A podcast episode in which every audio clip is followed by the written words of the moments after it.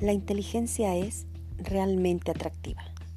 Una persona que te hable de distintos temas, que escriba de forma correcta, que pueda explicar cosas que tú no comprendes, que conozca idiomas distintos, que pueda expresarse de manera profunda y que sea capaz de debatir sobre asuntos diversos, es excitante. Las personas de mente abierta, aquellas que tienen el continuo deseo de aprender, son definitivamente increíbles. Y como dicen por ahí, la atracción mental es mucho más fuerte que la física. De una mente no te escapas, ni cerrando los ojos. Aprender es positivo.